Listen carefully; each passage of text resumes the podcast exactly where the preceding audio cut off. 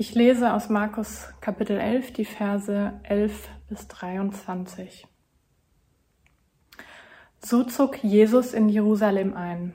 Er ging in den Tempel und sah sich dort alles an. Dann kehrte er, da es inzwischen spät geworden war, mit den Zwölf nach Bethanien zurück. Als sie am nächsten Tag Bethanien wieder verließen, hatte Jesus Hunger. Da sah er von weitem einen Feigenbaum, der schon Blätter hatte. Er ging hin, um zu sehen, ob auch Früchte an dem Baum waren. Doch er fand nur Blätter daran. Es war allerdings auch nicht die Zeit der Feigen. Da sagte Jesus zu dem Baum, Nie wieder soll jemand von dir Feigen essen. Das hörten auch seine Jünger. In Jerusalem angekommen, ging Jesus in den Tempel und fing an, alle hinauszuweisen, die dort Handel trieben oder auch etwas verkauften. Er warf die Tische der Geldwechsler und die Sitze der Taubenverkäufer um und duldete auch nicht, dass jemand etwas über den Tempelhof trug. Zur Erklärung sagte er ihnen, heißt es nicht in der Schrift, mein Haus soll ein Haus des Gebetes sein für alle Völker? Ihr aber habt eine Räuberhöhle daraus gemacht. Als die führenden Priester und die Schriftgelehrten davon hörten, suchten sie nach einer Möglichkeit, Jesus zu beseitigen. Sie hatten nämlich Angst vor ihm, weil das ganze Volk von seiner Lehre tief beeindruckt war. Am Abend verließ Jesus mit seinen Jüngern die Stadt. Früh am nächsten Morgen kamen sie wieder an dem Feigenbaum vorbei und sahen, dass er bis zu den Wurzeln verdorrt war. Da erinnerte sich Petrus an Jesu Worte und rief, Rabbi, sieh nur, der Feigenbaum, den du verflucht hast, er ist verdorrt. Jesus erwiderte, Habt Glauben an Gott. Ich sage euch, wenn jemand zu diesem Berg hier sagt, heb dich empor und stürz dich ins Meer, und wenn er dabei in seinem Herzen nicht zweifelt, sondern glaubt, dass das, was er sagt, geschieht, wird es eintreffen. Herzlich willkommen in Darmstadt auch von meiner Seite. Ich freue mich unglaublich, dass wir euch heute hier hosten dürfen und den Gottesdienst gestalten können. Es geht weiter diese Woche in unserer Serie What the Punkt Punkt Punkt Ausrufezeichen Fragezeichen und äh, wenn ich mir die Geschichte hier im Markus Evangelium anschaue, dann ist es tatsächlich auch eine Geschichte, wo ich sagen würde, was in aller Welt geht hier ab. Insbesondere fängt Jesus hier an, wie wir äh, gerade gehört haben in der Schriftlesung, mit einem Baum zu reden und man fragt sich, warum, wieso, weshalb. Wir wollen uns heute ganz spezifisch darauf konzentrieren, äh, was es sich mit diesem Feigenbaum äh, auf sich hat. Und das ist eine Stelle, wo ich zumindest sehr oft einfach drüber weggeflogen bin, und äh, ist unglaublich interessant, indem ich mich auch in den letzten Wochen damit auseinandergesetzt habe, was da eigentlich alles hintersteckt. Nun ist es so, dass äh, eine Stelle wie diese äh, müssen wir, wir müssen ein bisschen ausholen, um zu verstehen und, und ein bisschen hinter den Kulissen zu schauen. Äh, warum spricht Jesus hier mit einem Feigenbaum? Warum geht Jesus hier auch mit diesem Baum so um, indem er ihn einfach verflucht und der Baum auf einmal stirbt? Was passiert eigentlich? Und äh, wenn wir uns den Text ganz am Anfang anschauen, dann wissen wir, wir befinden uns am Anfang der Pessach-Woche. Einer der größten Feste im jüdischen Kalender, wo Juden äh, den Auszug aus Ägypten äh, feiern. Als sie befreit wurden aus Ägypten, in die Freiheit gezogen sind. Die ganze Woche wird diesem, äh, diesem, diesem Feiertag gewidmet.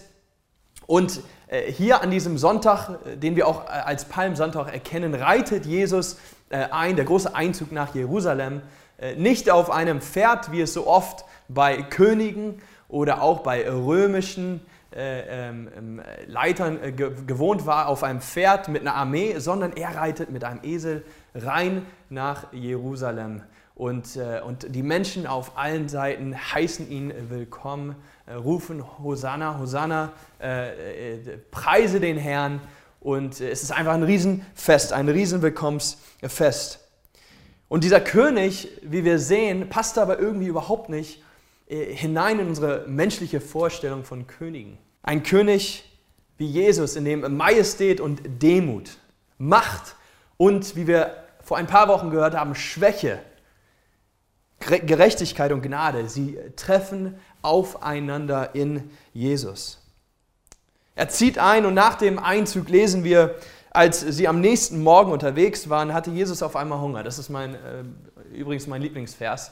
Äh, immer wenn Jesus Hunger hatte, kann ich mich damit identifizieren. Und wir lesen hier aus dem Nichts. Jesus hatte Hunger.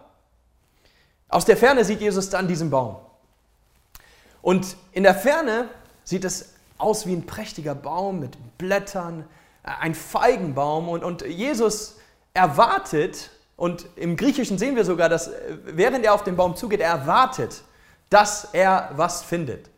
Und wir lesen natürlich, dass er zu diesem Baum kommt und so näher er kommt, so mehr entdeckt er, dass dieser Baum überhaupt gar keine Feigen, keine Früchte hat. Wir lesen aber auch in dem Text, und das ist mit das Wirre, es steht, dass es überhaupt nicht Jahreszeit ist, dass dieser Baum Feigen hervorbringt. Und trotzdem geht Jesus hin und wundert sich, obwohl eigentlich man denkt, Jesus, was hast du erwartet?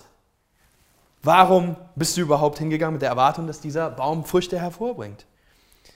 Und dann lesen wir weiter und es scheint so, als ob Jesus entweder einen schlechten Tag hatte, vielleicht ist er auf dem falschen Fuß äh, aufgestanden. Wir haben keine Ahnung, aber er ist irgendwie sauer und sagt diesem Baum, du wirst nie wieder Früchte hervorbringen. Und der Baum, wie wir weiterlesen, stirbt. Tatsächlich ist das, was mich an der Bibel so fasziniert, dass wir immer ein bisschen tiefer eintauchen dürfen und dann entdecken, was hat es damit eigentlich auf sich. Weil wenn wir jetzt einfach so drüber lesen, dann hört sich das alles ganz wirr an. Aber es gibt einen Grund, wie so oft, warum Markus diese Stelle so beschreibt. Und wir müssen das ganze Kapitel betrachten, denn hier ist diese Stelle und wir lesen nämlich, dass danach Jesus zum Tempel geht. Und Markus, und vielleicht für die, die theologisch ein bisschen mehr auch einsteigen wollen, äh, ganz oft kann man sehen, dass verschiedene Schreiber auch verschiedene literarische Techniken anwenden, um dem Leser etwas mitzugeben. Und wir sehen hier quasi, dass Markus auch eine besondere Art und Weise zu schreiben hat und besonders hier, und dass er quasi eine Art Sandwich-Technik anwendet, indem er eine Geschichte anfängt. Er fängt am Anfang an, wie Jesus auf den Feigenbaum zugeht, dann aber eine andere Geschichte inmitten einer Geschichte einsetzt. Und wir lesen nämlich, dass äh, chronologisch Jesus geht auf den Feigenbaum zu, dann lesen wir von, einem, äh, von der Tempelreinigung, worüber wir gleich nochmal ein bisschen mehr sprechen. Und dann geht Jesus nochmal wieder zurück zum Feigenbaum und da sieht dann äh, seine Jünger sehen dann, dass dieser Feigenbaum tot ist. Also äh, müssen wir uns das Ganze anschauen, um wirklich zu verstehen, was will uns Markus hier eigentlich sagen. Also, lasst uns ein Stück weit tiefer einsteigen. So lass uns gemeinsam die Geschichte in der Mitte etwas anschauen, wo Jesus quasi einen auf Rambo macht und äh, hineingeht und den Tempel reinigt. Wir lesen in Vers 15. In Jerusalem angekommen, ging Jesus in den Tempel und fing an, alle hinauszuweisen, die dort Handel trieben oder etwas kauften. Er warf die Tische der Geldwechsler und die Sitze der Taubenverkäufer um und duldete auch nicht, dass jemand etwas über den Tempelhof trug. Wir sehen also, dass äh, Jesus hier äh, im, im Tempel äh, ausrastet an der Oberfläche und tatsächlich auch es tut. Aber natürlich fragt man sich, was war der Grund? Der Vorbereich, wo Jesus quasi den Tempel betraf, ähm, kann auch bezeichnet werden als der große Vorhof. Es gab ein, ein riesen, äh, eine Art Marktplatz, wenn man in den Tempel reingelaufen ist. Und es war ein, ein, ein riesiger Bereich und der einzige Bereich, wo nicht Juden auch zugelassen wurden, wo nicht Juden auch den Tempel betreten durften. Und wie wir vorhin gelesen haben, ist es die Woche des Pessachfest. Und somit stell dir vor, es sind Tausende von Menschen in Jerusalem und es ist der Ort, wo äh, gehandelt wurde, wo Tiere verkauft wurden, äh, um Opfer zu bringen. Und wir lesen tatsächlich, dass äh, der, der Historiker Josephus hat uns über, äh, berichtet, dass über 255.000 Lämmer, also nur um ein Bild zu bekommen, was da alles abgeht, verkauft wurden ungefähr in so einer Pessachwoche. Und äh, also war mega viel los und Jesus läuft äh, rein und es ist ein absolutes äh, Chaos. Und jetzt muss man auch wissen, dass es eine ganze lange Geschichte gibt, was das Opfersystem in, in, in, unter den Juden im Alten Testament über die Jahrhunderte bedeutete und wie sich das auch entwickelt hat. Und äh, wir können das jetzt nicht alles bearbeiten, aber vielleicht ganz kurz gefasst ist, dass es quasi einen Prozess gab, äh, wie Opfer gebracht wurden, um quasi für die Sünde oder die die Sünde der Juden vor Gott äh, rechtfertigen würden. Und das Ganze fand seinen Höhepunkt äh, an dem äh, einen Tag, äh, was wir äh, heute kennen, äh, Yom Kippur. Viele kennen diesen Begriff, äh, wo quasi im Deutschen der Versöhnungstag, wo der hohe Priester bis heute unter den Juden an diesem einen Tag quasi in diesen heiligsten Ort, auch Allerheiligsten genannt, hineingeht und für die Sünden des Volkes äh, ähm, äh, Opfer bringt. Aber dies geht auch nicht über die Juden hinaus, sondern ist äh, spezifisch für die Juden gedacht. Und Jesus läuft in das Ganze hinein und er schmeißt die Tische um und treibt die Leute aus. Und was Jesus hier macht, ist, äh, er kritisiert quasi das ganze System, was hinter diesem Tempel steht. Er kritisiert äh, das ganze Opfersystem, äh, all das, was hier abgeht, weil es Leute ausschließt, die eigentlich durch den Tempel Gott begegnen sollten. Und Jesus fand somit das Tempelsystem eher als eine Barriere, das die Juden aufgebaut haben und er nicht Juden abhält, Gott zu begegnen, als dass es den eigentlichen äh, Grund oder Zweck erfüllt, was den Tempel eigentlich ausmachten sollte. Und somit grenzte der Tempel eigentlich mehr Menschen aus, als dass er der Ort war, wo Menschen äh, Gott begegnen können. Und Jesus sagt zusammengefasst und äh, zitiert damit so, somit äh, aus dem Alten Testament, er sagt, anstatt dass dieses Haus ein Haus des Gebetes für alle Völker ist, habt ihr eine Räuberhöhle draus gemacht. Das sind Jesu Worte, wenn er reinläuft. Und die Gelehrten, die wissen sofort, dass er ihre Art und Weise, ihr System hinterfragt und kritisiert. Nun zum Feigenbaum. Also ich habe mich intensiv mit dem Feigenbaum in den letzten paar Wochen auseinandergesetzt und bin nun zum Feigenbaum-Experte geworden. Das heißt, wenn ihr Fragen habt, könnt ihr auf mich zukommen. Es ist ganz interessant, dass in der Region, dass Feigenbäume äh, tatsächlich äh, mindestens zwei Arten von Früchte hervorbringen. Einmal die Feige, die man kennt und von den Feigen, wenn sie wirklich reif sind, gibt es auch verschiedene Sorten, je nach Region.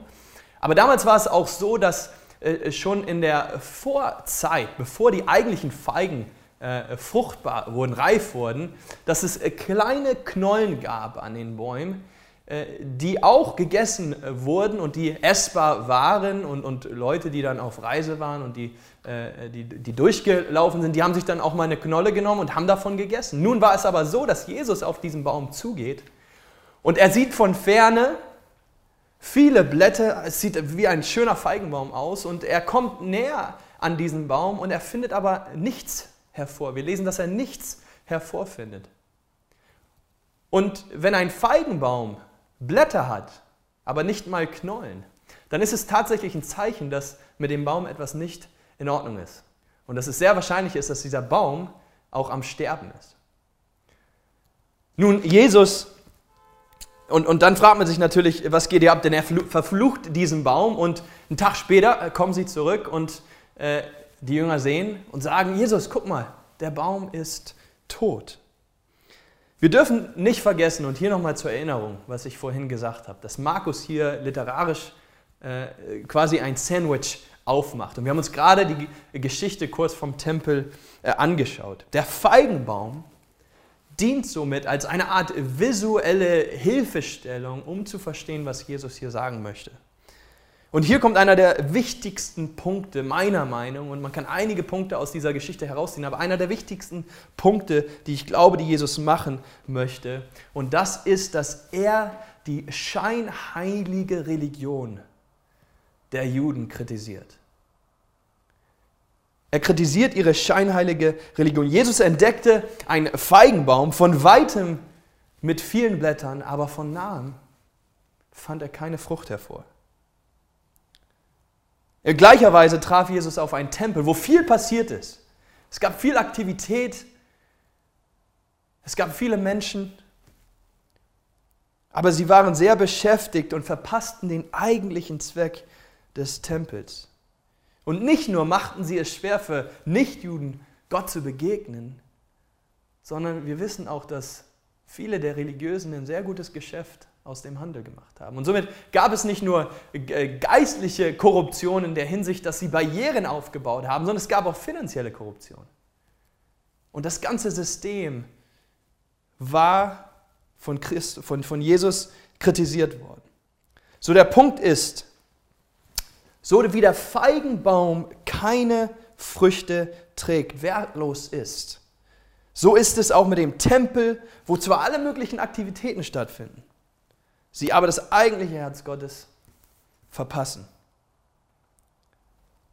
Die Frage nun ist, wie wird eine alte, antike Geschichte über einen wirren Feigenbaum auf einmal zu einer Geschichte über authentische Spiritualität und der unglaublichen Geduld, die Gott für uns hat. Wenn ich mir die Geschichte einfach mal durchlese, dann frage ich mich, was geht ihr ab? Und jetzt kommen wir zu zwei Punkten, die ich euch mitgeben möchte, die ich glaube, die uns ermutigen und auch herausfordern können. Und der erste Punkt, den ich euch mitgeben möchte, ist, Gott will nicht dein religiöses Verhalten, Gott will dein Herz. Gott will dein Herz. Wenn ich mir mein Leben anschaue, dann kann ich mich oft, ganz oft mit dem Baum identifizieren. Ich bin äh, sehr gut darin, von außen äh, zu zeigen, dass ich, dass ich äh, stark bin, dass ich alles zusammen habe, dass ich auch Gott gegenüber, dass, dass, ich, dass ich ihn selten brauche. Und dass ich eigentlich so von, von den Aktivitäten, wenn man mich betrachtet, sagen würde wahrscheinlich, ach, das ist wahrscheinlich ein ziemlich religiöser Typ. Und das hat ja auch äh, heutzutage vielleicht verschiedene äh, ähm, äh, Gedanken, die Leute, die das hervorbringen, wie wir vorhin auch im Video gehört haben, mit der Frage, was verbindest du mit Religion? Aber die, die Tatsache ist, Gott will nicht unsere Religiosität, Gott will nicht äh, unsere Checklisten, Gott will nicht, dass wir einfach nur Regeln befolgen, er will unser Herz. Er will, dass wir eine authentische Beziehung mit ihm leben. Er will mit dir und mir unterwegs sein. Er will nicht nur, dass du für ihn unterwegs bist, er will, dass du mit ihm unterwegs bist. Er will an deiner Seite laufen und er will, dass du tatsächlich auch glaubst, dass er sich um dich kümmert. Wir lesen in Vers 23, da sagt Jesus, wenn jemand zu diesem Berg hier sagt, heb dich empor und stütz dich ins Meer, und wenn er dabei in seinem Herzen nicht zweifelt, sondern glaubt, dass das, was er sagt, geschieht, wird es eintreffen. Auch ein ganz wilder Vers und äh, das ist nochmal eine andere Predigt über Gebet. Und, aber ich will dich einfach mal ganz direkt fragen, was ist für dich gerade ein unbeweglicher Berg in deinem Leben? Mein unbeweglicher Berg in den letzten Wochen und Monaten äh, war, dass mein Stiefvater ganz plötzlich äh, gestorben ist. Und ich von einer Sekunde auf der anderen, äh, ja, mein Leben sich eigentlich stark verändert hat. Und ich auch nicht wusste in dieser Zeit, was passiert hier eigentlich? Und wie kann ich Gott in dieser Zeit mein Herz geben? Und ich habe gemerkt, dass, dass in den letzten Wochen es eigentlich gar nicht wichtig war, dass Gott diesen Berg irgendwie magisch auflöst, sondern was das Wertvolle und Wichtige war, ist, dass ich wusste und vertrauen durfte, dass ich Gott mit all meiner Schwäche, mit all meinem Unwissen, wie wir jetzt vorangehen, dass ich ihm das alles geben kann, dass er eigentlich nur interessiert an meinem Herz ist. Und für mich dann war es wertvoll, dass er einfach nur da war. Und ist es nicht so oft in diesen Zeiten, dass wir gar nicht die ganzen Antworten brauchen, sondern dass es oft am wichtigsten ist, einfach zu wissen, Gott ist da. Und das ist zum Teil, was wir vor zwei Wochen auch vom Danny hören durften. Gott begibt sich in unsere Schwäche und er lädt uns ein, mit ihm schwach zu sein. Das Zweite, was ich dir mitgeben möchte in dem ganzen Prozess, wo wir lernen dürfen, Gott unser Herz zu geben, ist, dass Gott ist unglaublich geduldig mit Israel und auch mit uns.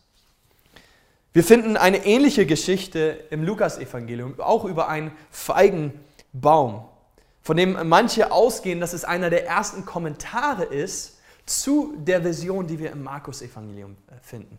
Und da lesen wir in Lukas 13, Vers 6 bis 9. Dann erzählte Jesus folgende, folgendes Gleichnis. Ein Mann hatte in seinem Weinberg einen Feigenbaum stehen. Doch wenn er kam und sehen wollte, ob der Feigenbaum Früchte trug, fand er keine. Schließlich sagte er zum Gärtner, der den Weinberg pflegte, schon drei Jahre komme ich, und, um zu sehen, ob dieser Feigenbaum Früchte trägt. Und ich finde keine. Hau ihn um. Warum soll der Boden noch länger aussaugen? Aber Herr, erwiderte der Gärtner, lass ihn noch dieses Jahr stehen. Ich will die Erde um ihn herum noch einmal umgraben und düngen. Vielleicht trägt er dann nächstes Jahr Früchte. Wenn nicht, dann kannst du ihn umhauen. Ich finde diese, find dieses Gleichnis so krass, besonders in Verbindung mit der Geschichte, die wir uns gerade im Markus-Evangelium angeschaut haben. In der, in der Lukas-Version kommt ein Mann drei Jahre lang immer wieder in der Hoffnung, dass dieser Feigenbaum äh, äh, äh Früchte trägt. Und ohne jetzt äh, hier auch zu tief einzusteigen, selbst nachdem er schon übergeduldig war und den Baum eigentlich umhauen wollte, gibt er dem Baum ein weiteres Jahr, noch ein Jahr, in der Hoffnung, dass jetzt in dem nächsten Jahr in diesem Jahr wird er Früchte hervorbringen. Für mich ist das ein, ein unglaubliches Bild von Gottes Geduld mit uns. Es zeigt sein Herz. Es, es lässt uns hinein in sein Herz, wie sehr er sich wünscht, dass wir uns ihm zuwenden, dass wir ihm unser Herz geben, dass wir uns nicht für unsere eigene Weisheit, unsere eigene Art und Weise Dinge zu tun entscheiden, sondern dass wir uns auf seine Realität einlassen. Und letztendlich ist er nicht nur geduldig mit uns, er hat alles gegeben. Er hat alles gegeben, um die Beziehung wiederherzustellen. Und ich möchte hiermit schließen, die Stelle mit dem Feigenbaum, besonders als Jesus ihn verflucht, hört sich schon ziemlich heftig. Ich meine, letztendlich stirbt der Baum. Und im Griechischen steht der Baum bis ans Ende der Wurzel. Der Baum stirbt. Und oft wissen wir nicht und, und, überspringen dann somit auch Stellen wie diese, weil wir nicht wissen, wie gehen wir damit um. Jesus äh, ist, ist wütend, wie gehen, wir, wie gehen wir damit um? Jesus rastet aus.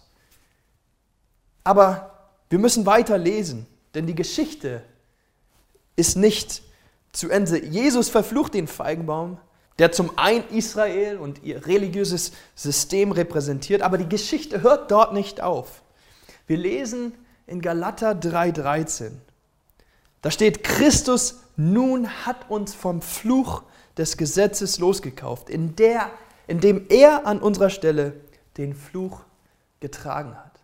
Dann musst du immer bedenken, dass wir eine ganze Geschichte von Anfang bis Ende lesen. Und wir sehen hier, dass letztendlich wird Jesus quasi selber zum Feigenbaum. Er verflucht den Feigenbaum, aber später nimmt er den ganzen Fluch auf sich selber.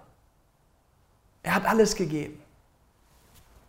Und Jesus richtet Israels Religiosität und die gesamte menschliche Erfahrung ganz neu auf sich selbst aus. Er ist der neue Mittelpunkt, durch den wir Gott begegnen können. Ich möchte ein Gebet sprechen und dann wir werden noch ein Lied von Chrissy und Sebastian Kotte gleich hören. Und ich, ich möchte dich einladen, einfach zu reflektieren über das, was du heute gehört hast. Und, und vielleicht auch ganz neu Gott dein Herz zu geben. Vielleicht gibt es gerade ein Berg in, in deinem Leben, wo du sagst, boah, der scheint unbeweglich und vielleicht ist jetzt eine Möglichkeit, Gott das einfach abzugeben. Er, er will nicht, er will nicht deine Religiosität, er will nicht deine, dein, dein ganzes Tun. Er will in allererster Linie dein Herz. Lass dich auf ihn ein. Sprich mit ihm, was du gerade auf dem Herzen hast. Er ist geduldig mit dir. Und das ist gute Nachricht. Lass mich beten. Himmlischer Vater, wir danken dir für all diese Geschichten, die wir in deinem Wort finden, wovon manche richtig schwierig, richtig wirr, richtig seltsam sind. Und doch merken wir auch heute, wie so eine alte Geschichte auf einmal so relevant ist, dass dein Wort lebendig ist. Hilf uns, Herr, dir, dein, äh, dir unser Herz zu geben. Wir wollen dich reinlassen. Wir wollen keine Mauern aufbauen. Wir wollen, dass du unser Herz berührst. Wir wollen dir abgeben, was uns schwerfällt. Und wir danken dir von Herzen, dass du so geduldig mit uns bist. In Jesu Namen. Amen.